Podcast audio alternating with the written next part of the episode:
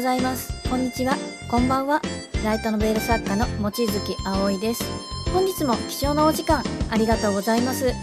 このポッドキャストは文章についてお話しさせていただいておりますけれどもあくまで自分の考え方ですので絶対的なものではないです。なのでお茶やコーヒーなどを片手にリラックスして聞いていただけたらなと思います。もし文章に関する気になること質問等がございましたらアドレスがポッドキャストの説明文のところにございますのでそちらにご連絡ください。それでは早速本題に入っていこうと思います。で本日いただいた質問の中でちょっと気になる点がございましたのでこちらを挙げさせていただきますね。で本日はですね作家になるためには賞を取らないといけないのですが、先生は何の賞を受賞されたのですか？ですね。あー、あーなるほど。あの結論を先にお伝えいたしますと、自分自賞歴実はないんですね。なので、あの自分で自費出版といいますか、をしているだけなんです。はい。でもちろん紙媒体という方法もあったんですけれどもま、ちょっといろいろと時間もかかりますし、当然お金もかかりますし、まあ、いろいろ手続き等々があって、ちょっと正直、面倒だったので、そちらはまだ出してないんですね。ちょっと業界の事情というものがありまして、本当に。まあ、しょうがないって言えばしょうがないんですけれども、まちょっとここでの普及は避けますね。ちょっと話長くなってしまうので。で、どうして自分は、でも実費出版にしたかと言いますと、確かに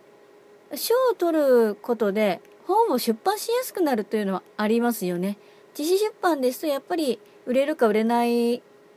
か分からないものを出すわけやっぱり出版社さん側もいかないわけですよ。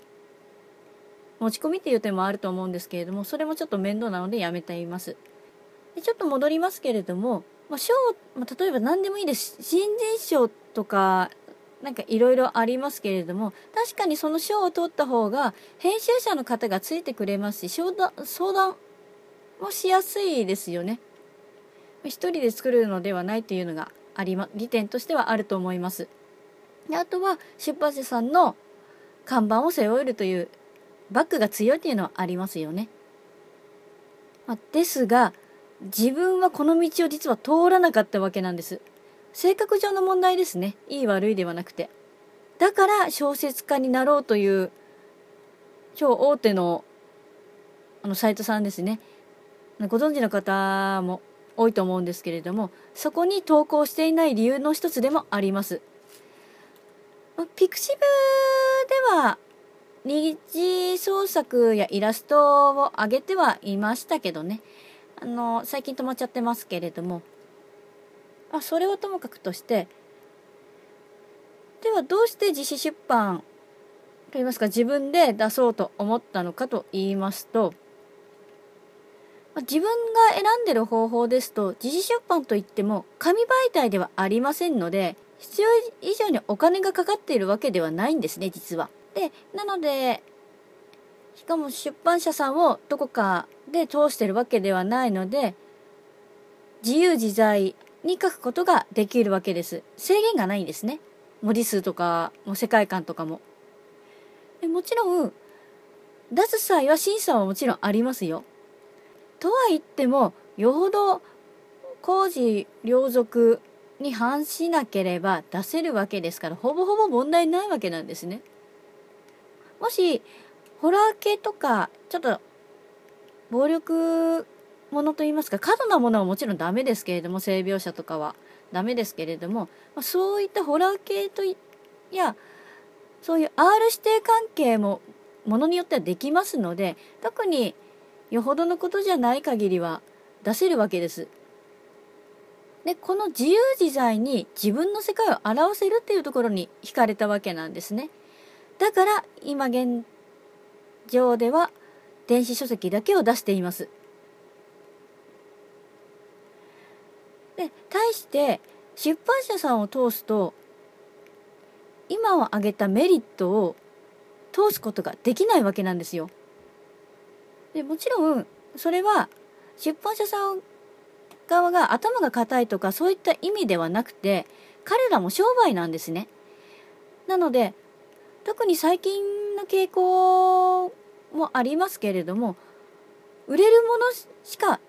作らないわけなんですよ。売れる可能性が高いものですね。赤字を出すわけいかないですからね。赤字出しちゃったら印刷代は無駄になってしまいますよね。まあ、極端な表現で申し訳ないんですけれども、お金をドブに捨てるようなものなんですよ。売れるかどうかわからない作家さんのものを書くというのは、それだけ企業にとってはリスクがあるんですね。つまりこれは、あなたが書きたいと思ってる世界観を100%表現できない再現できないっていうことにもつながってくると思っているんですね。特に新人賞取り立てで力のない時ですと、まあ、ちょっと場所にやケースバイケースにもよりますから一概に申し上げられないんですけれどもあちら側の圧力も結構強いんじゃないかなって思ってるんですね。なので断りきれないと思います。良くも悪くも。なのでこの辺りはやはり駆け引きが必要なわけなんですね。相手の利益も考えつつかといって自分の書き換え世界観があるわけですからこのせめぎ合いですよね。もちろんですね新人賞といったあの何々賞というのはとても名誉のあることですし自分も欲しいなとは全然思ってるんですよ。ですが現実を見ていただければ気づくと思うんですね。賞を取った作家さんが生き残っているのは今どれぐらいですか？っていうことなんですよ。もちろん一時的には話題に上りますから売れますし収入も印税とか入ると思うんですね。自分もそういうメディアとかあの広告とか見てるとそういう賞を取った作品は気になっていますし。とは言っても作家として生き残っていくためには賞を取るというだけでは一生食べていけないことはあなたもご存知のはずです。実際そうですよね。まあ、ちょっと言葉が悪くて申し訳ないんですけれども、もう一発屋で終わってしまうと言いますか。まあ、結局は、やっぱり書き続けられる人間だけが生き残るというわけなんですね。かつ売れる人間となるとかなり力が必要なわけです。で誤解のないようにお伝えしておきますけれども、自分はあの何かの賞を受賞することを否定しているわけでは全然ないですよ。むしろいいなとも思っていますしブランディングとしては最高の肩書きですよね。もう一発でああそうなんだって分かってくれるじゃないですか読者さんも。ただそうではなくて長い目で見ていくと賞を取っただけでは生き残っていけませんよっていうことをお伝えしているだけなんですね。あくまで起こっている事実をお伝えさせていただいているだけです。肯定も否定もしてないですね。そのところをちょっと思い違いしないでいただきたいんですね。なので、あなたがどれぐらいの規模と言いますか、まあ、どれぐらいに有名になりたいかとか、あとは本を出せれば満足なのかという、まあ、作家としてどのように存在したいのかっていう形で変わってくるんじゃないかなって思っています。で今はインターネットが普及しましたから昔のような方法が絶対的ではもうなくなっているわけなんですね。もう自分がいい例ですよね。もし本当に賞を取るしか作家としてデビューできないというのであればあなたは自分の作品を電子書籍で読むことなんてなかったはずなんですよ。出版社通してないですからね。なので、道は一つじゃないというのが今の世の中なわけですよ。良くも悪くも。なので、一つの道にこだわらず、ぜひあなた自身に合った道を見つけていただきたいなと思っています。で、まとめさせていただきますと、作家として生き続けたいのであれば、